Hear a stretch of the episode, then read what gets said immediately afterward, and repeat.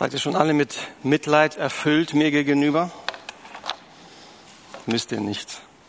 Das Gute ist, alles, was ich sage, das ist nicht meins, sondern Gott hat es schon mal gesagt. Und ich versuche das nur in für uns verständliche Worte zu fassen, gemessen an unserer Zeit und dem, wie wir die Bibel verstehen.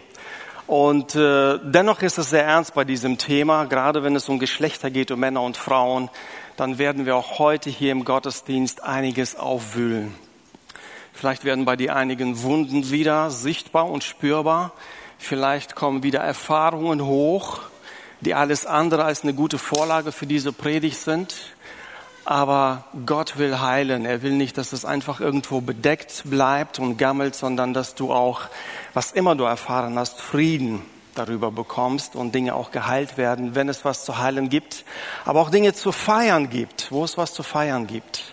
So viel gibt es zu feiern, wenn Geschlechter miteinander, so wie Gott es sich gedacht hat, zusammenarbeiten. Und ich bin dankbar auch für die Vorlage heute Morgen, denn das zeigt uns, in dieser Welt ist es alles andere als in Ordnung.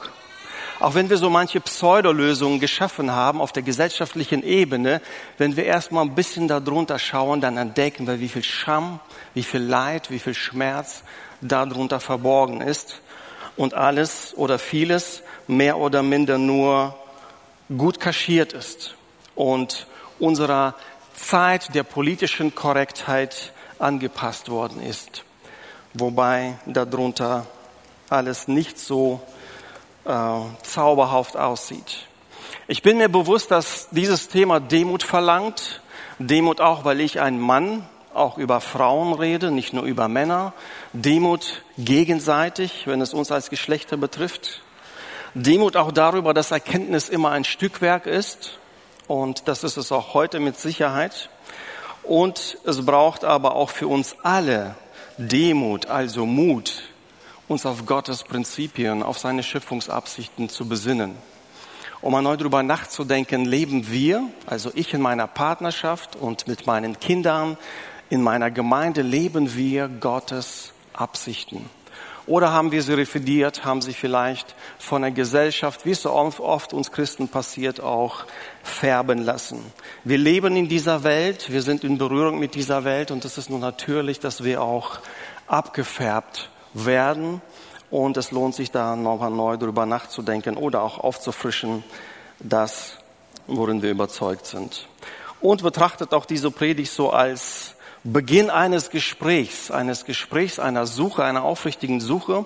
Auch wir im Leitungsteam, wenn wir darüber reden und uns austauschen, sind mit dem Thema nicht fertig, sondern wir überlegen auch, wie kann dieses durchaus provokative und so mit so vielen Aspekten versehene Thema auch neu in unsere Zeit kontextualisiert werden und auch angemessen besprochen werden. Ähm, so viel zur Einleitung zu diesem Thema. Und der Sascha hat es auch eingedeutet, auch angedeutet, auch wenn es zu Beginn vielleicht hier und da Missverständnisse gab und man sieht so diese Aneinanderreihung von Begriffen in dieser Predigt rein, da geht es nicht um Randgruppe, sondern das ist in der Tat, und das war letzten Sonntag allein schon gewinnbringend zu hören, wie Gott Menschen sieht. Auch hier, jeder von uns hat Kategorien, jeder von uns hat Schubladen, geprägt durch verschiedene Dinge und wir müssen uns davon lösen. Als wir in den USA lebten während des Studiums, dann in der ersten Woche wollte meine, äh, unsere Tochter nicht mit einem Mädchen spielen und wir kamen nicht dahinter, warum es so ist. Später kam raus, dass sie eine andere Hautfarbe hatte. Ein paar Wochen später, sie waren in, in, ihrer Klasse die einzigen Weißen, ich weiß nicht, ob das ein politisch korrekter Begriff ist, aber ich will einfach nur nochmal äh, kennzeichnen, waren sie die einzigen Weißen und sie konnten nicht mehr unterscheiden, sie wurden farbenblind. Sie haben das einfach, das, was es ist, für normal gesehen und keine Unterschiede gemacht. Und darum geht es auch, Menschen mit Gottes Augen zu sehen und in dieser Vielfalt auch zu erkennen, was er sich dabei gedacht hat. Darum geht es auch in dieser Predigt. Wir in dieser Gesellschaft, in der westlichen Gesellschaft rühmen uns dessen, dass wir sehr progressiv sind, dass wir doch auch gerade so den Ausgleich zwischen Männern und Frauen hinbekommen haben. Nicht wahr? in der Politik, im Wirtschaft, in der Wirtschaft, überall schaffen wir Gleichheit, Gleichberechtigung und viele andere Dinge. Und wir denken, wir haben es geschafft. Und vielleicht denken an dieser Stelle auch manche Christen, wir haben es tatsächlich geschafft, so hat Gott sich das gedacht. Aber eigentlich, eigentlich sind das Pseudolösungen. Wenn ein Personalchef, Personalchef sich überlegt, jemand einzustellen und nicht nach Begabung und nach Kompetenz guckt, sondern überlegen muss, welche Geschlechter vertreten sind in seinem Team und was er noch einstellen muss oder wen, dann ist es nur eine Pseudolösung. Dann geht es nicht darum, wie Gott uns alle einzigartig begabt hat. Deswegen ist es nur eine Pseudolösung, wenn wir, und das ist eben der eine Ansatz, aus meiner Sicht ein kritischer Ansatz, wenn wir reaktionär und geschichtlich handeln. Also es war in der Geschichte so schlecht, also lassen wir das Pendel ausschlagen und machen es gut. Es ist ein Einsatz, aber in meiner Ansicht ist es eine Pseudolösung, denn während wir das so feiern, dass Frauen in den höchsten Unternehmen, in den Vorständen sind und in der Politik, was ich nicht grund, äh, grundsätzlich falsch finde, was ich eine gute Entwicklung finde, dulden wir trot, äh, äh, trotzdem in der Gesellschaft immer noch Frauen als Postergirls und schmücken als Männer, sage ich mal, schmücken die Räume damit. Wir gebrauchen Frauen immer noch als Verkaufsbooster. Wir können scheinbar kein Auto ohne Frauen zu verka äh, verkaufen. Es muss irgendwo noch irgendwo auf dem Poster jemand da drauf. Wenn Frauen nur zu Quoten reduziert werden, dann ist es auch nicht das, was Gott sich dabei gedacht hat. Wir werden gleich nochmal diese Texte lesen. Und dann ist es natürlich, wenn das Pendel dann auch durch die Emanzipationsbewegung ausgeschlagen ist und manche Freiheiten den Frauen auch gewährt hat, wie zum Beispiel, wir haben erst seit 100 Jahren äh, dürfen Frauen wählen in, in, äh, in Deutschland. Äh, dann ist es wiederum ein Pendel hat ausgeschlagen, aber ob das wirklich eine Lösung ist und eine Lösung äh, im, Sinne Gottes, das lässt sich zumindest hinterfragen.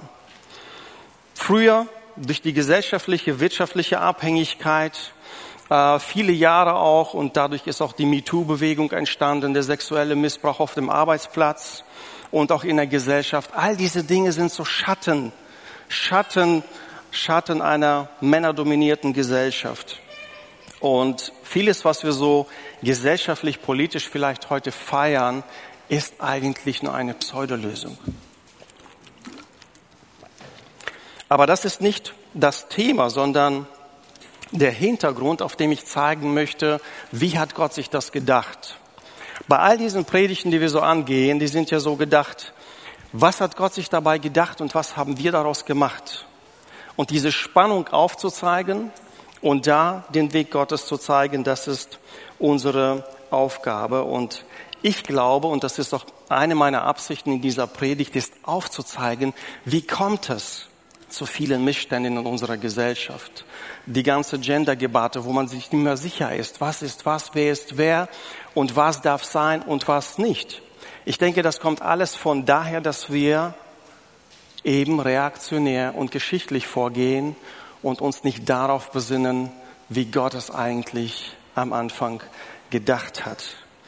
Und Jesus macht es zu einem Prinzip äh, in einer Debatte mit der damals einer sehr angesehenen Gruppe von Theologen diskutierte, ob Scheidung in Ordnung ist oder nicht.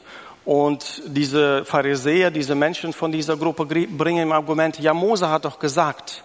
Und der hat doch gesagt. Und Jesus sagt in Matthäus 19 einen Satz.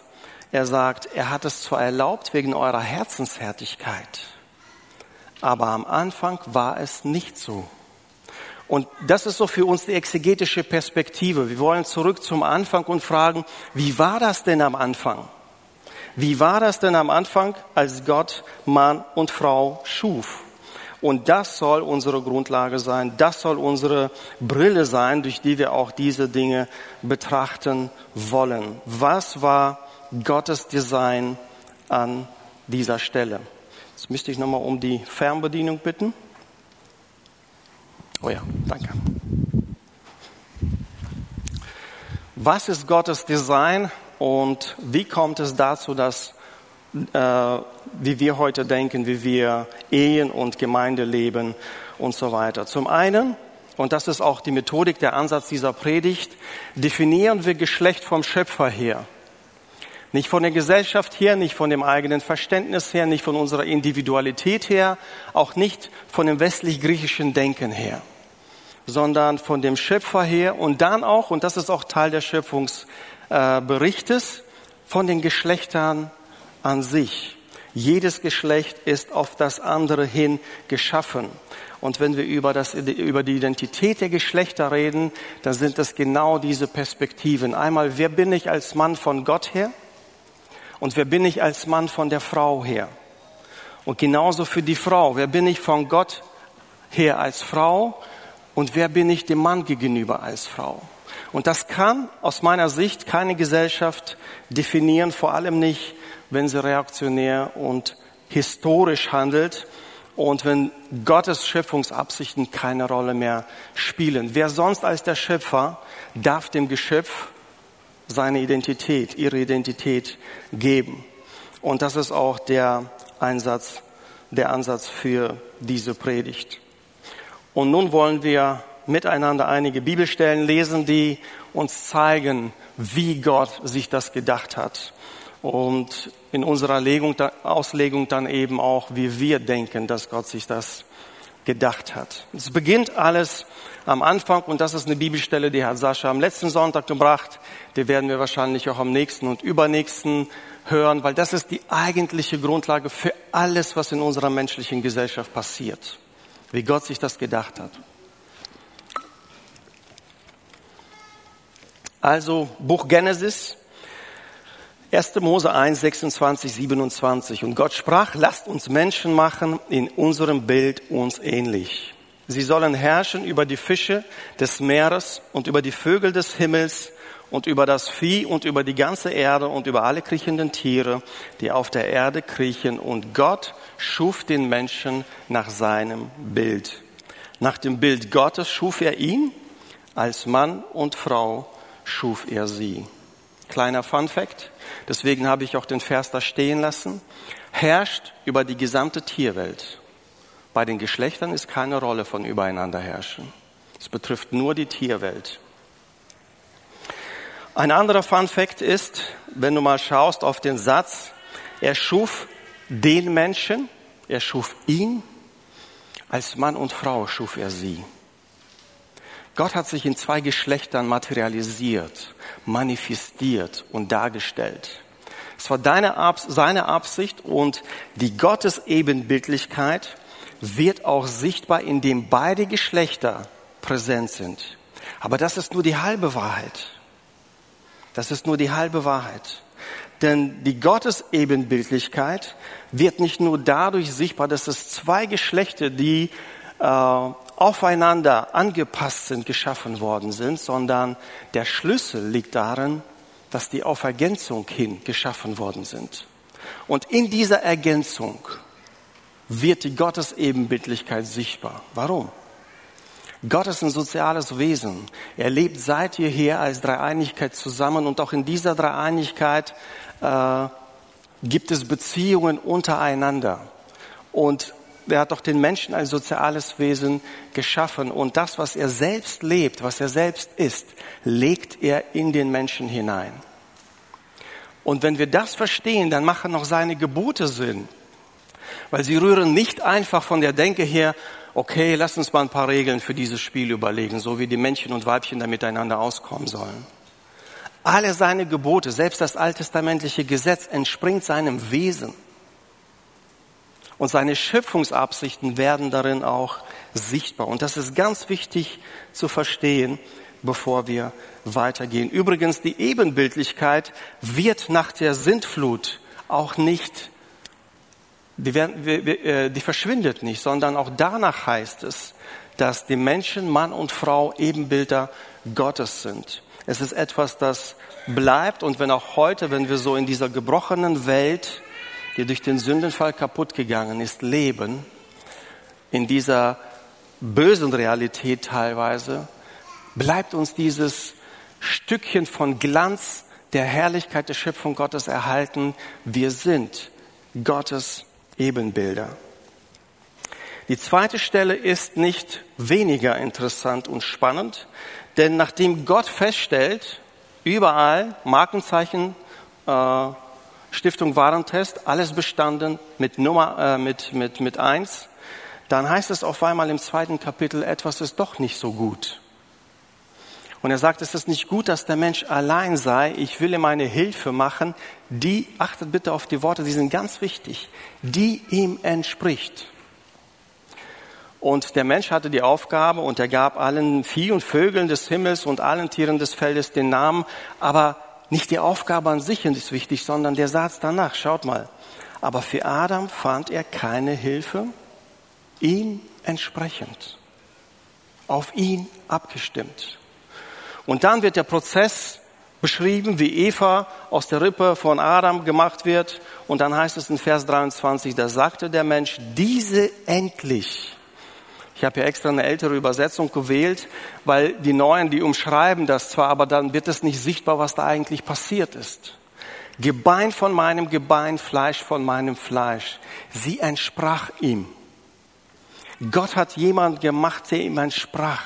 Und diese Entsprechung, diese Ergänzung ist auch der Schlüssel für uns als Männer und Frauen in einer Gesellschaft, in einer Gemeinde und in einer Familiengemeinschaft Gott entsprechend, Gott gewollt zu leben. Das ist alles in der Schöpfung verankert. Und deswegen gehen Gesellschaften langfristig kaputt, die sich nicht dran halten, weil die Herausforderungen, Probleme, die daraus entstehen, dass man so eine Schöpfungssäule missachtet, verheerend sind. Alleine, dass man heute nach meinem Verständnis so der Mutter das Muttersein nehmen möchte, den Kindern die Mutter in den wichtigsten Jahren der Persönlichkeitsbildung, haben wir viele junge Menschen mit gebrochenen Biografien.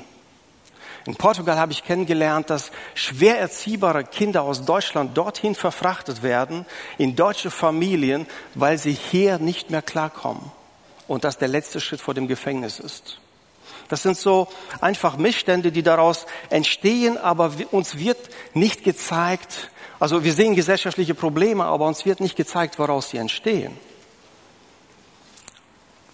Gott schafft jemand dem Mann entsprechend, die sind aufeinander abgestimmt und er stellt fest, endlich jemand, der mir entspricht.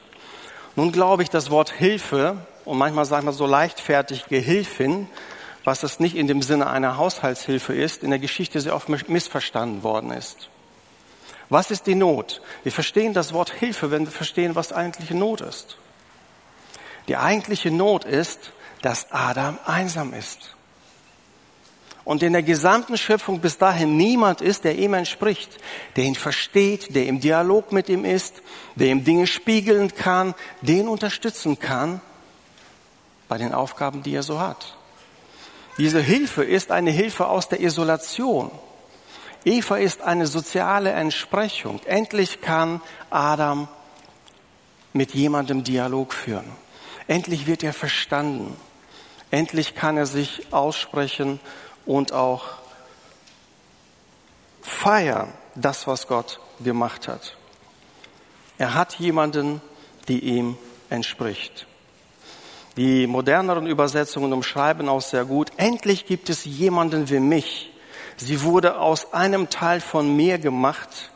Und dann dieser feierliche Ausruf, wir gehören zusammen.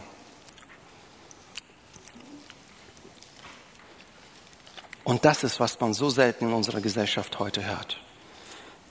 Es gibt Auseinandersetzungen auf jeder möglichen Grundlage, aber dieses Feiern, wir gehören zusammen, Mann und Frau gehören zusammen und in ihrer gegenseitigen Ergänzung ist Gottes Ebenbildlichkeit sichtbar. Hätten wir nur eine Welt aus Frauen und eine Welt aus Männern, hätten wir nicht die gesamte, das gesamte Gotteswesen vor Augen.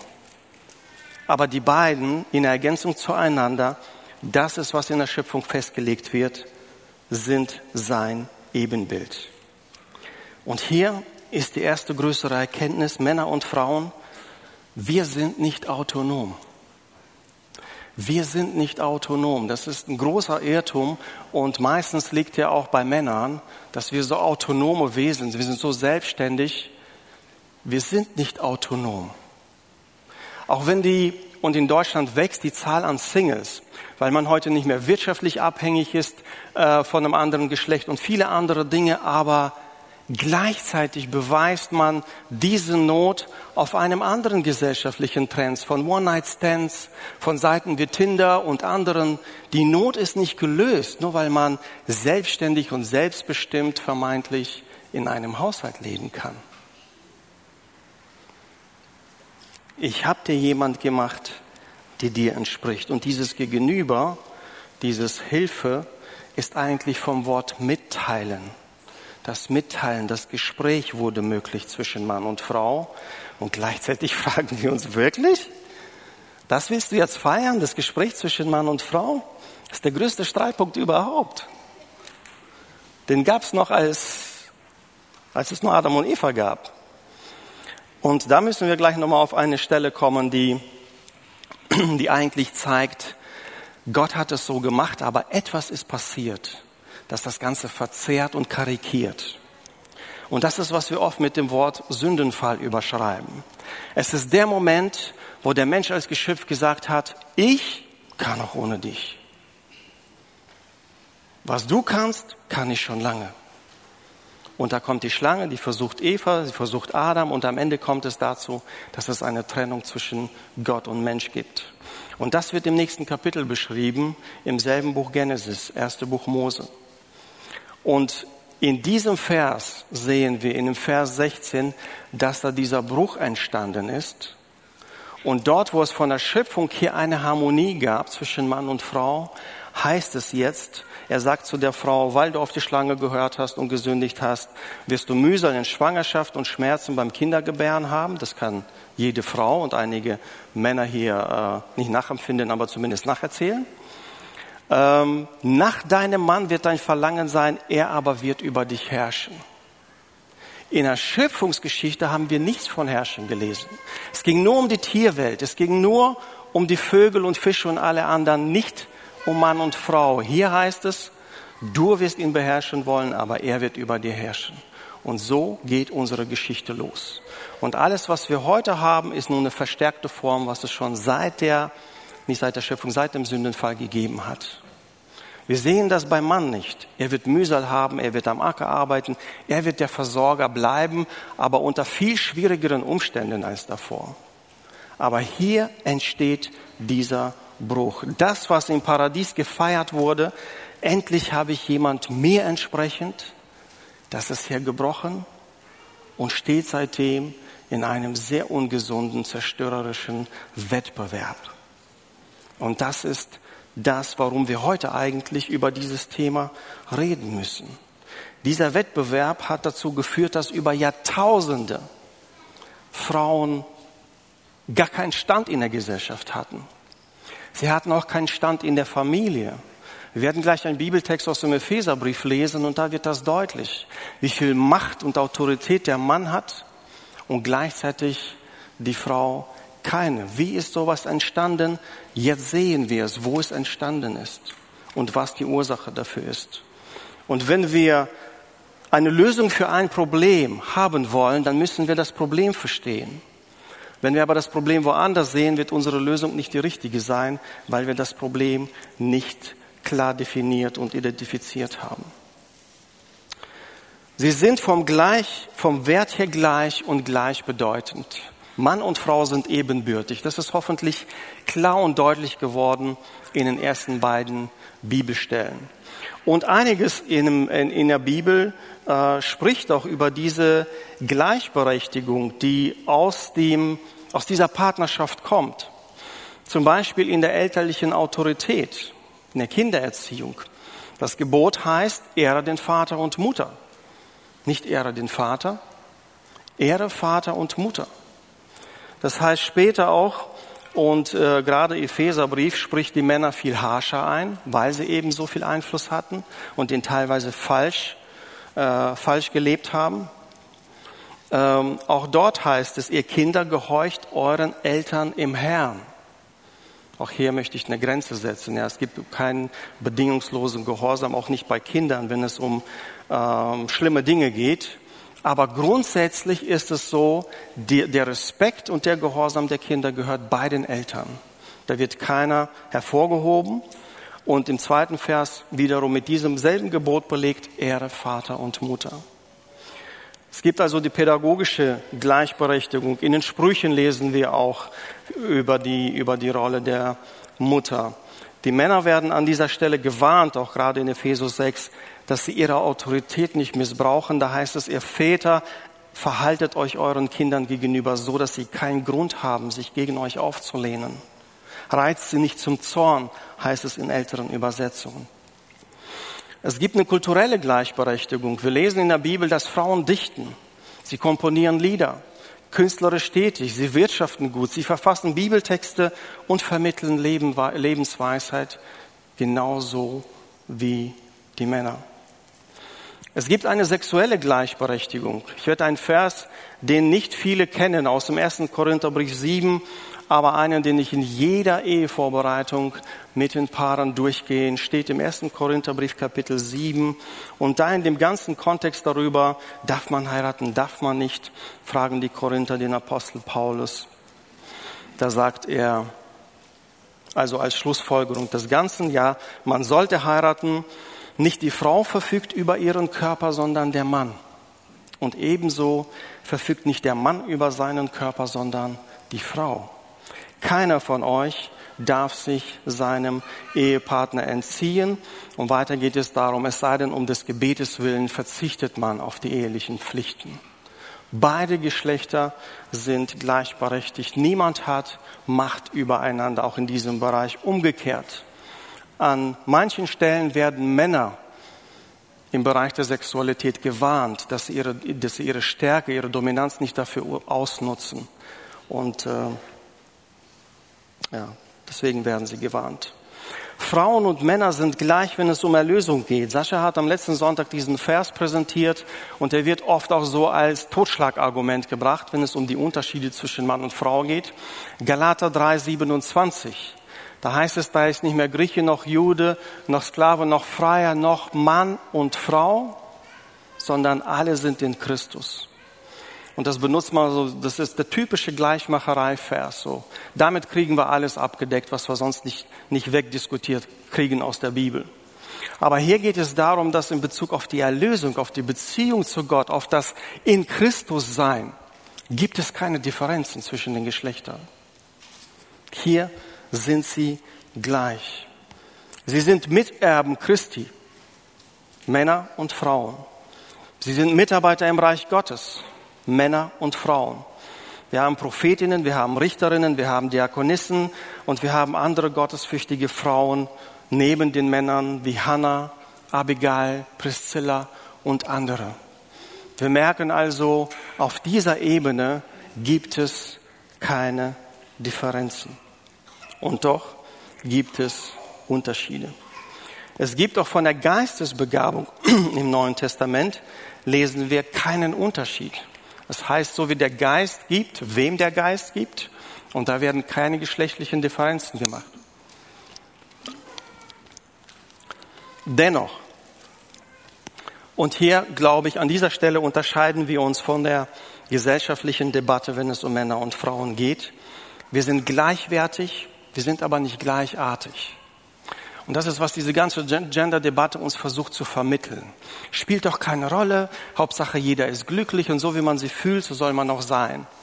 Es ist ein komplexes Thema. Das will ich hier auch nicht einfach so abtun. Aber wenn wir darüber reden wollen, gerade als Christen, dann müssen wir doch zum Ursprung zurückgehen und uns wenigstens darauf besinnen, wie Gott es sich gedacht hat, wie sein Plan gesehen, äh, äh, war. Auch wenn er nicht bis zum letzten Detail in dieser gebrochenen äh, verlorenen Welt lebbar ist, dennoch müssen wir uns darauf besinnen. Und wir sind eben nicht gleichwert, äh, wir sind eben gleichwertig, aber nicht gleichartig. Es gibt Unterschiede zwischen Mann und Frau und jedes Mal, ob in deiner Ehe oder in deiner Gemeinde oder auch in der Gesellschaft, wenn diese Dinge nicht respektiert werden, dann kommen wir in eine Schieflage. Und ich weiß, dass es für manch einen hier sehr herausfordernd ist, was ich sage und vor allem vielleicht noch Leuten, die im Livestream zugucken. Aber in meiner Verantwortung kann ich das nur so sagen. Und ich sage euch ganz ehrlich, viele dieser Dinge würde ich mir nie wagen, hier von vorne zu sagen. Weil ich es einfach für hochmütig hielte. Weil ich es einfach für ungebracht hielte. Weil auch ich beeinflusst von meiner Kultur bin. Und manche Dinge sind mir fremd, die ich hier lese. Und dennoch sehe ich in dem Gesamtkontext des Ganzen keine andere Möglichkeit, als sie zur Sprache zu bringen. Wiederum in aller Demut und Verständnis auch dafür, was es bei uns auslösen kann. Gleichzeitig gibt es für uns kein Drumherum um dieses Thema. Der einzige, der, der erste und der offensichtliche Unterschied ist die körperliche Konstitution. Das ist so, die Männer sind robuster, sie sind physisch stärker, auch wiederum, heute spielt es vielleicht keine große Rolle, aber damals hat es eine sehr große Rolle gespielt weil davon warst du abhängig, ob du Essen nach Hause gebracht hast. Davon war es abhängig, ob du imstande warst, etwas zu bauen, um deine Familie zu schützen. Gleichzeitig äh, von der Körperstatur die Frauen eher zart und fein sind, aber doch stark genug sind, um Kinder auf die Welt zu bringen. Was sich kein Mann erträumen will, auch irgendwie nur näher vorstellen will. Ähm, und gleichzeitig dadurch auch äh, auf Pausen angewiesen ist, wo sie nicht die Familie versorgen konnte, eben nur für die Kleinen da sein musste und ihre Hauptaufgabe darin bestand, diese zu versorgen. Und das ist der offensichtliche. Ähm, bei den anderen, wir sagen so oft auch als äh, Scherz, die verheirateten Leuten, wo ist, wo ist meine, wo ist meine Hälfte? Wo ist meine bessere Hälfte? Und es ist eine Anspielung auch darauf, zum einen, dass wir sehen von der Schöpfung her, wir müssen ergänzt werden. Wir brauchen Ergänzung. Heißt es aber gleichzeitig, dass Singles in dem Fall oder verwitwete halbe Menschen sind? Nein. Männer und Frauen sind vollwertige Wesen. Aber in der Ergänzung zueinander für die sie geschaffen sind, auf die sie angewiesen sind, zeigen sie eben Gottes Plan für diese Welt, offenbaren sein Ebenbild. Und das ist auch eine wichtige Unterscheidung. Wir wissen, die von uns, die länger gelebt haben, die vielleicht verheiratet sind, es gibt es gibt Bücher darüber, dass es Unterschiede von Frauen und Männern aufzählen, im sozialen Bereich, im emotionalen Bereich, ähm, wenn es um Sensibilität und Robustheit geht und all diese Dinge, die gibt es. Und wir dürfen diese Dinge nicht verschweigen. Manchmal bringen sie uns gegenseitig auf die Palme, aber sind vom Schöpfer her gedacht, dass wir uns ergänzen. Wir wissen, dass Familien, die nur von einem Vater oder von Mutter großgezogen werden, die Kinder, dass es eine Einseitigkeit ergibt. Dass sie irgendwo in der nächsten Verwandtschaft eine Ergänzung brauchen vom anderen Geschlecht. Weil es einfach so vom Schöpfer gedacht ist und auch nicht anders sein sollte. Und vielleicht hätten wir weniger gesellschaftliche Probleme mit der jungen Generation, mit schwer erziehbaren jungen Leuten, wenn wir auf diese Dinge achten würden. Gott hat auch das aufeinander abgestimmt. Und der Apostel Petrus nimmt das wahr im Kapitel 3, Vers 7 in seinem ersten Brief und spricht zu den Männern. Ihr merkt, im Neuen Testament werden die Männer viel öfter angesprochen dass sie Acht auf sich haben sollen, weil sie eben so viel Macht haben, weil sie eben physisch in manchem überlegen waren den Frauen. Und so heißt es hier, entsprechend gilt für euch Männer, zeigt euch im Zusammenleben mit euren Frauen verständnisvoll und nehmt auf ihre von Natur aus schwächere Konstitution Rücksicht. Sie sind ja durch Gottes Gnade Erben des ewigen Leben, genau wie ihr. Respektiert und achtet sie also, damit der Erhörung eurer Gebete nichts im Wege steht. Damit der Erhörung eurer Gebete nichts im Wege steht. Es gibt noch einen gewichtigeren Unterschied und das wird, glaube ich, unsere größte Herausforderung für heute sein, die nicht materiell ist, die nicht sichtbar ist, die auch nicht in Gesprächen so offenbar, so schnell offenbar ist, aber die von Gott her gedacht ist. Manche nennen sie die Autoritätskeule. Die Bibel spricht davon, dass Gott dem Mann Autorität spricht, äh, zuspricht und von der Frau Unterordnung erwartet. Das ist der Punkt, an dem selbst viele Christen Diskussionsbedarf haben, sagen wir es so.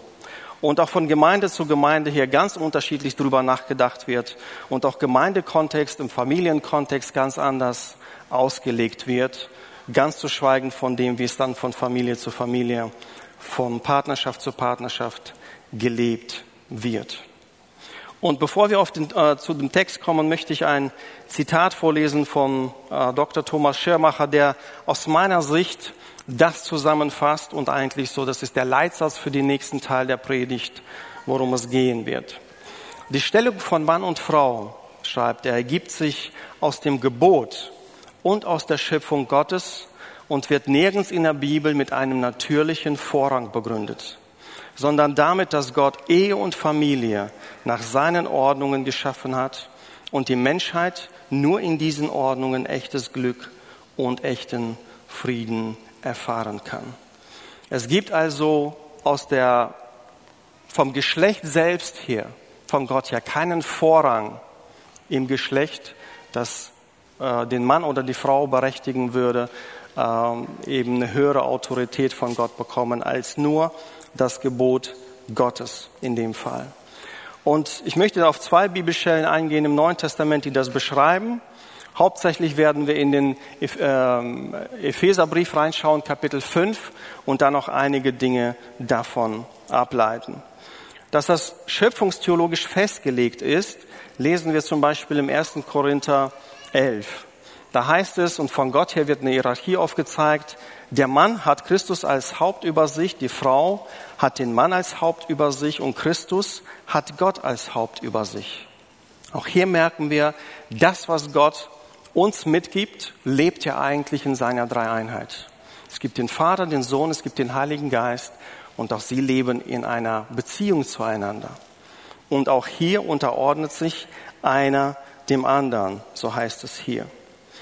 Und später ein interessanter Vers, ich werde nicht das ganze Kapitel lesen, da geht es um die Kopfbedeckungsdebatte und darum, sollte man, sollte man nicht und in welchem Rahmen und wie kommt es überhaupt dazu. Und im Vers äh, 7, in der zweiten Hälfte, ähm, nee, Vers 7 von Anfang, der Mann soll keine Bedeckung tragen, denn er ist das Abbild Gottes und spiegelt Gottes Herrlichkeit wider. In der Frau hingegen spiegelt sich die Herrlichkeit des Mannes. Denn bei der Schöpfung wurde nicht der Mann aus der Frau gemacht, sondern die Frau aus dem Mann. Und der Mann wurde nicht wegen der Frau erschaffen, sondern die Frau wegen des Mannes. In den weiteren Versen sagt er dann, wie, die, wie der Mann, äh, wie die Frau aus dem Mann genommen wurden, so sind später alle Männer durch die Frauen geboren worden. Und so ergänzt sich das in einem Kreis, was das, was Gott hier sagt, nicht mindert. Und wir merken hier auch einen gewichtigen Unterschied. Während der Mann das Abbild Gottes und seine Herrlichkeit spiegelt, spiegelt die Frau die sogenannte Herrlichkeit des Mannes, nicht sein Abbild. Beide sind das Abbild Gottes. Beide repräsentieren Gott gleichwertig in diesem Universum. Von Gott her, von der Schöpfung her, sie sind ebenbürtig. Und doch argumentiert der Apostel Paulus in diesem Brief mit diesen Worten. Was ist sein Anliegen? Paulus ist Missionar, er ist Evangelist. Er geht von, von Stadt zu Stadt und er möchte Menschen zu Jesus führen. Und für ihn ist eins wichtig. Wenn Gemeinde, wenn unsere christlichen Familienstrukturen nicht das widerspiegeln, was Gott sich gedacht hat, dann hat das Evangelium keine Überlebenschance. Er kann noch so viel über Jesus erzählen, wenn die Menschen die Familien, die Christlichen anschauen und die Gemeinden und die Unordnung da drin sehen, Gottes Schöpfungsordnung nicht sehen, dann ist das Evangelium auch hinfällig. Das ist seine Argumentation, das ist sein Anliegen. Und das macht er hier eben, indem er die Missstände in Korinth korrigiert und über die Teilnahme im Gottesdienst spricht. Übrigens, warum sollten die Frauen damals Kopfbedeckung tragen? Weil sie beteten und weissagten im Gottesdienst. Also aktive Teilnehmer waren und den Gottesdienst mitgestaltet haben. Und hier zeigt und später auch in einem Vers, den wir gleich lesen werden, zeigt Gott anhand der zeitlichen Abfolge der Schöpfung, ergibt sich diese Reihenfolge, äh, dass der Mann auch die Autorität, die Verantwortung mit der Autorität bekommt, seiner Familie und der Frau in diesem Fall zu dienen. Es muss irgendeine Bedeutung haben, dass er diese Reihenfolge erwähnt. Wir haben die zum Beispiel nicht bei der Tierschöpfung, sondern bei den Menschen explizit erwähnt. Wir haben solche Dinge, das sind so Dinge nebenher und dennoch wichtig zu beachten. Gott, als sie sich versündigt hatten, sprach Adam an und hat ihn zur Verantwortung gezogen. Im Neuen Testament, wenn es heißt, dass die Sünde sich äh, verbreitet hat unter die Menschheit, dann heißt es in Adam, nicht in Eva. Auch hier liegt die Verantwortung, die Autorität bei ihm. Also die Autorität, die gleichzeitig Verantwortung bedeutet. Und es geht bei diesen Dingen weder um das Wesen noch die Funktion, sondern darum, wie Gott die, zweiten Geschle die zwei Geschlechter aufeinander zugeordnet hat. Es geht um die Einordnung in Schöpfungsabsichten. Und deswegen verwendet der Apostel Paulus im Neuen Testament auch an verschiedene Gemeinden so viel Platz und schreibt ihnen immer wieder, ich sage es mal mit meinen Worten. Wenn das Evangelium, das wir verkündigen, bleiben soll, wenn es wirklich unsere Gesellschaft reformieren soll, dann müssen wir bei den Schöpfungsabsichten Gottes bleiben und dürfen wir, dürfen sie nicht verwerfen. Und hier wird nochmal deutlich, dass von der Schöpfung her beide Geschlechter nicht nur auf Gott hin geordnet sind, sondern auch aufeinander hin geordnet sind. Und ein zweiter, nicht weniger herausfordernder Text aus 1 Timotheus 2. Ich merke schon, ich werde hoffnungslos überziehen, aber schlimmstenfalls schiebe ich das auf Erika, dass er zu viel Zeit genommen hat. Sie verzeiht es mir.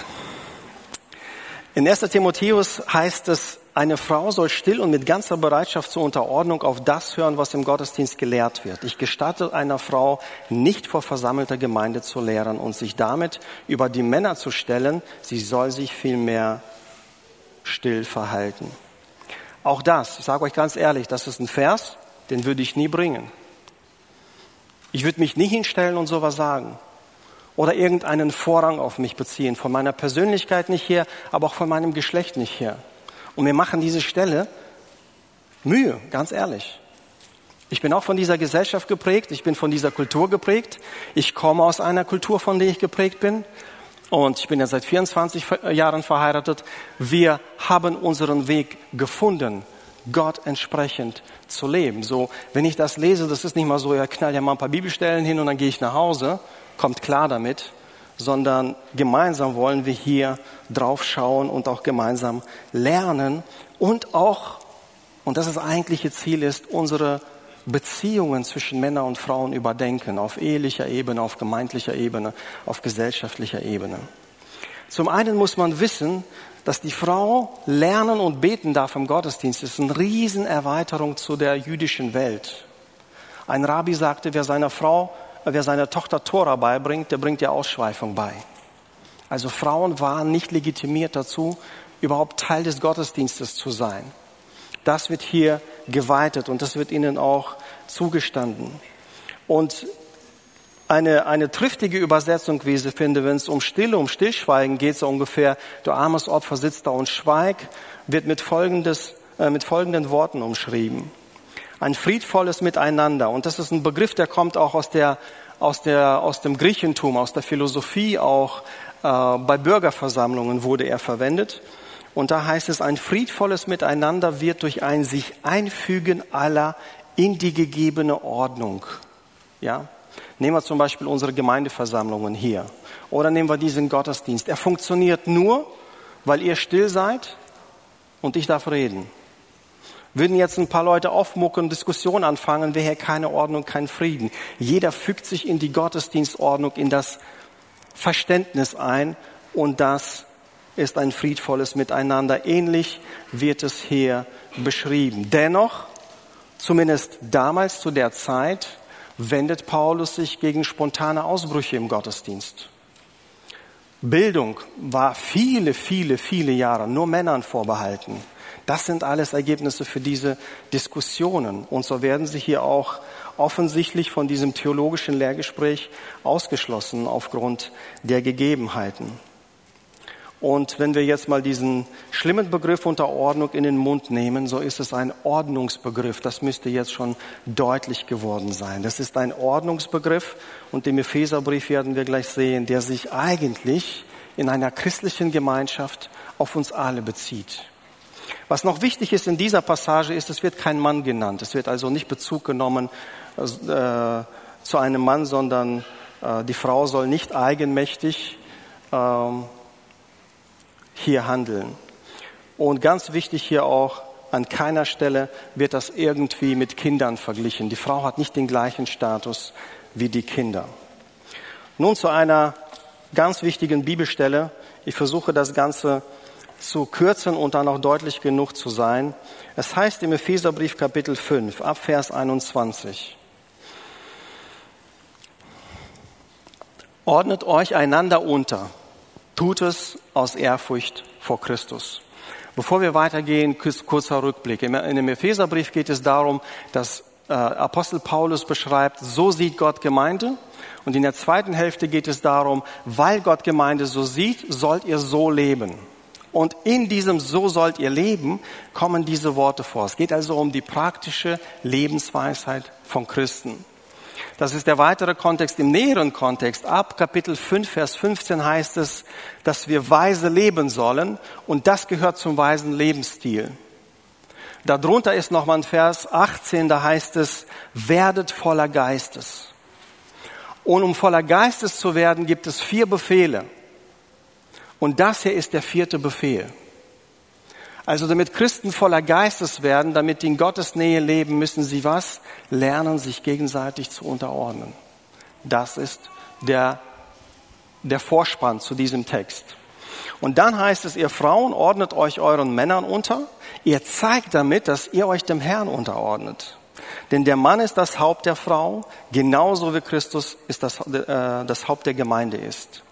Er, der sie errettet und zu seinem Leib gemacht hat und wie die Gemeinde sich in Christus, äh, sich Christus unterordnet, so soll sie, sollen sie sich, sollen sich auch die Frauen ihren Männern in allem unterordnen. Und ihr Männer, liebt eure Frauen. Liebt sie so, wie Christus die Gemeinde geliebt hat. Er hat sein Leben für sie gegeben, um sie zu seinem heiligen Volk zu machen. Durch sein Wort hat er den Schmutz ihrer Verfehlungen wie in seinem reinigenden Bad von ihr abgewaschen denn er möchte sie zu einer Braut von makelloser Schönheit machen, die heilig und untadelig und ohne Flecken und ohne Runzeln oder irgendeine andere Unvollkommenheit vor ihn treten kann. Genauso, genauso sind nun Männer verpflichtet, ihre Frauen zu lieben und ihnen Gutes zu tun. So wie sie ihrem eigenen Körper Gutes tun. Ein Mann, der seine Frau liebt und ihr Gutes tut, tut sich damit selbst etwas Gutes. Schließlich hat noch nie jemand seinen eigenen Körper gehasst. Vielmehr versorgen wir unseren Körper mit Nahrung und pflegen ihn. Genau wie Christus es mit der Gemeinde macht. Mit seinem Leib, dessen Glieder wir sind. Deshalb, so heißt es in der Schrift, wird ein Mann Vater und Mutter verlassen und sich mit seiner Frau verbinden und sie zwei werden ein Leib sein. Und jetzt Schaut mal, er nimmt diese Schöpfungsgeschichte, greift sie nochmal auf, aber schaut mal, auf welche Grundlage er sie stellt. Hier kommt's. Hinter diesen Worten verbirgt sich ein tiefes Geheimnis. Hinter dem, wie Mann und Frau miteinander umgehen, verbirgt sich ein tiefes Geheimnis. Dass hier, ich bin überzeugt, dass hier von Christus und der Gemeinde die Rede ist. Die gleiche Schöpfungsgeschichte auf dem Grund des Heils, der Erlösung, auf dem Hintergrund von Christus und Gemeinde. Doch die Aussage betrifft auch jeden von euch ganz persönlich. Jeder soll seine Frau so lieben, wie er sich selbst liebt. Und die Frau soll ihrem Mann mit Ehrerbietung begegnen. Höchst explosiver Stoff für Menschen der Moderne und selbst für uns, die wir fleißige Bibelleser sind, sind diese Stellen herausfordernd. Und ich muss sagen, ganz ehrlich, noch einmal etwas, ja, weiß nicht, ob es peinlich ist, aber zu bekennen zu sagen, ich habe mich sehr oft zurückgehalten, auf Hochzeiten über diesen Text zu reden. weil ich den einfach so schwierig fand, weil ich den auch, bin zu euch ehrlich, weil ich den nicht einfach so selbstverständlich fand und nicht immer gute Worte fand, ihn in heutiger Zeit einzubinden und angemessen darüber zu reden. Ich weiß nicht, ob ich es heute tue, aber heute bin ich dazu verdonnert worden, also mache ich das einfach, weil Sascha und Viktor das nicht machen wollten. Das war Spaß. Wer hätte das besser gemacht?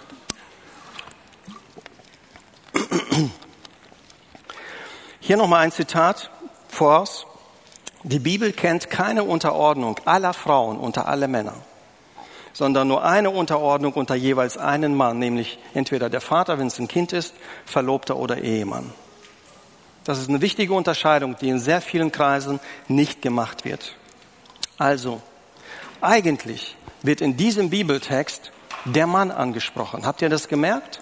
60 bis 70 Prozent des Wortinhaltes aus diesem Kapitel wird auf den Mann angewandt, auch später, wenn es um Kinder und Sklaven geht. Der Abschnitt geht ja weiter bis Kapitel 6, Vers 9.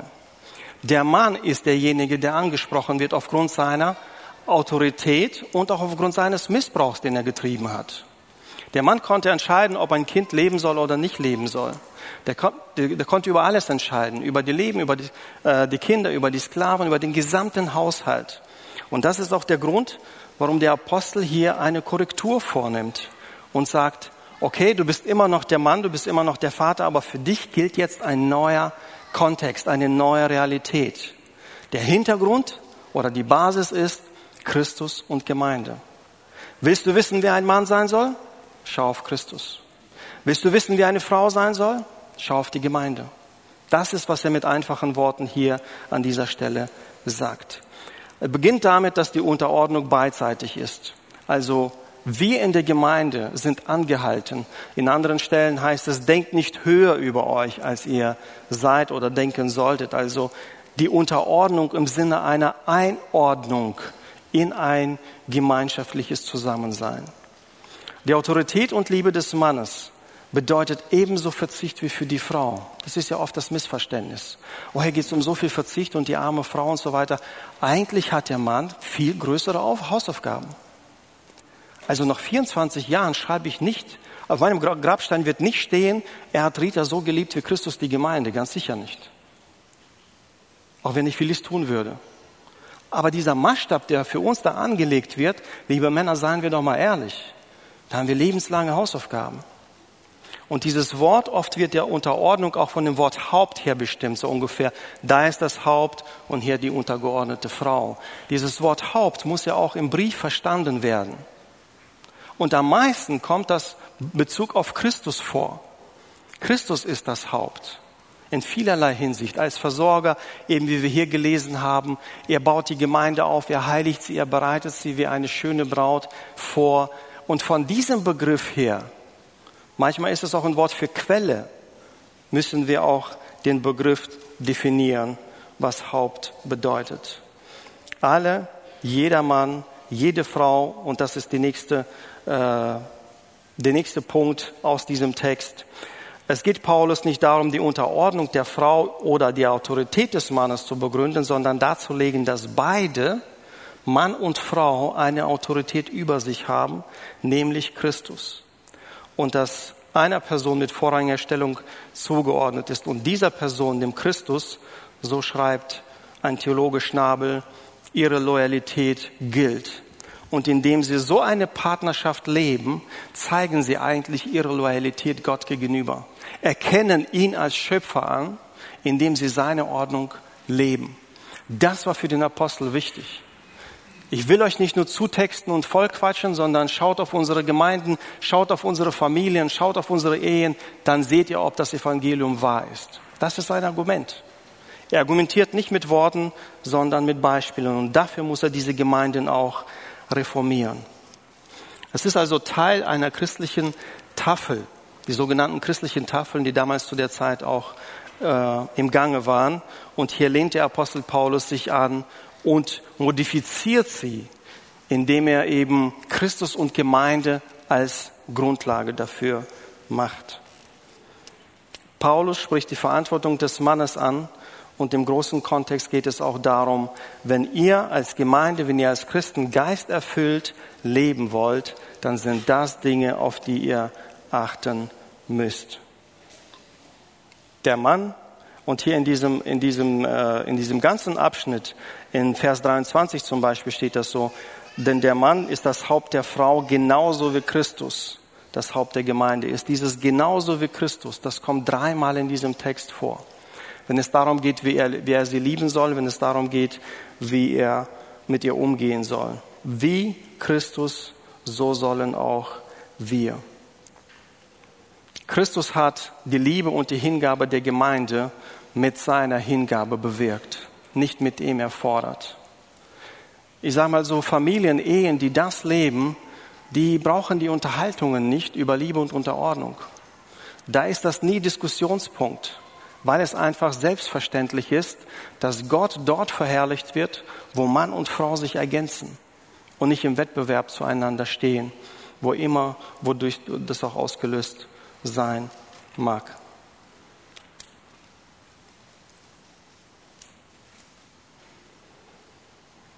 Der Apostel korrigiert zum einen, weil er sieht, wie viel in den Gemeinden auch falsch läuft, in den Ehen, die Familien. Er korrigiert das und spricht eben die Männer und Frauen an, dass sie auch in der Gemeinde als Vorbilder so leben sollen. Es geht nicht um Bevormundung, es geht um Verantwortung in beiden Fällen. Es geht nie um Bevormundung und es ist auch nie die Unterordnung, die zum Beispiel äh, den Kindern abverlangt wird, den Eltern gegenüber. Es ist nicht die gleiche, die an die Frau angelegt wird. Es geht nicht um blinden Gehorsam. Um das zusammenfassend nochmal zu sagen, der Mann steht nicht an Gottes Stelle. Auch wenn wir diese Hierarchie haben, Gott, Christus, Mann, Frau, Kinder und dann im römisch-griechischen Haushalt auch die Sklaven, so heißt es nicht, dass der Mann an Gottes Stelle steht, sondern die beiden stehen unter der Autorität Gottes. Die Unterordnung betrifft nur den einen Mann also den Ehemann in dem Fall oder Vater, wenn es um Kinder geht. Gehorsam ist nicht das, was Unterordnung ist. Es ist kein Gehorsam, jeder Aufforderung des Mannes entgegenzukommen. Und Hauptsein bedeutet auch nicht, das Entscheidungsmonopol zu haben. Das wird oft auch ein ganz großer Punkt. So Haupt zu sein heißt Entscheidungsmonopol zu haben und dementsprechend muss die Frau sich einordnen. Und noch einmal, es ist nie auf das Wesen, Funktion, auf Intelligenz oder sonstige Dinge bezogen, sondern nur darauf, das ist das Argument von Paulus, die Reihenfolge der Schöpfung und dass Gott es in seinem Gebot festgelegt hat. Keine andere Legitimation gibt es für diese äh, Struktur, sage ich mal, in Bezug auf die Geschlechter. Viele junge Menschen und äh, wir als Pastoren machen ja auch Ehevorbereitung und gerade das ist so ein Bereich, wo man über diese Themen ins Gespräch kommt, haben kein klares Bild davon. Vieles gucken sie sich von der Gesellschaft ab und sind dann natürlich auch dazu verdammt, die gleichen Fehler zu machen wie in der Gesellschaft. Und deshalb möchte ich die jungen Männer, die jungen Frauen zurufen, dass sie auch an dieser Stelle sich mal neu überlegen, nochmal diese Bibeltexte nachlesen, nachschauen, was hat Gott sich dabei gedacht. Das sorgt dafür, dass du eine Ehe, eine Familie erleben wirst, die von Frieden und Segen geprägt ist. Für uns ältere Generationen, die wir vielleicht schon halbes Leben verlebt haben, so und so viele Jahre verheiratet sind, vielleicht auch nicht, wir haben der jungen Generation etwas vorzuleben, nicht nur vorzumachen vorzuleben, wie Gott sich das gedacht hat. Das ist deine, das ist deine Verantwortung als ältere Generation, mit einem Beispiel voranzugehen.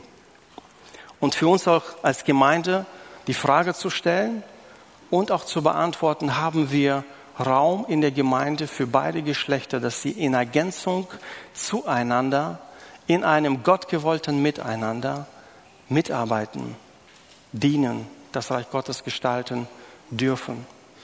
Manche von diesen Fragen werden wir so lange nach Antworten suchen, wie wir auch selbst am Leben sind oder Gemeinde bauen. Andere dürfen wir einfach ernst nehmen, weil Gott sie schon gegeben hat. Das ist oft so das Dilemma. Wir suchen Antworten auf Fragen, die uns keiner geben kann und verachten Antworten, die wir eigentlich schon von Gott bekommen haben. Aber Gott hat uns genug gesagt, damit wir ihm entsprechend unter seinem Segen und Frieden leben können. Verzeiht mir, dass ich die Zeit so hoffnungslos überzogen habe. Gottes Segen.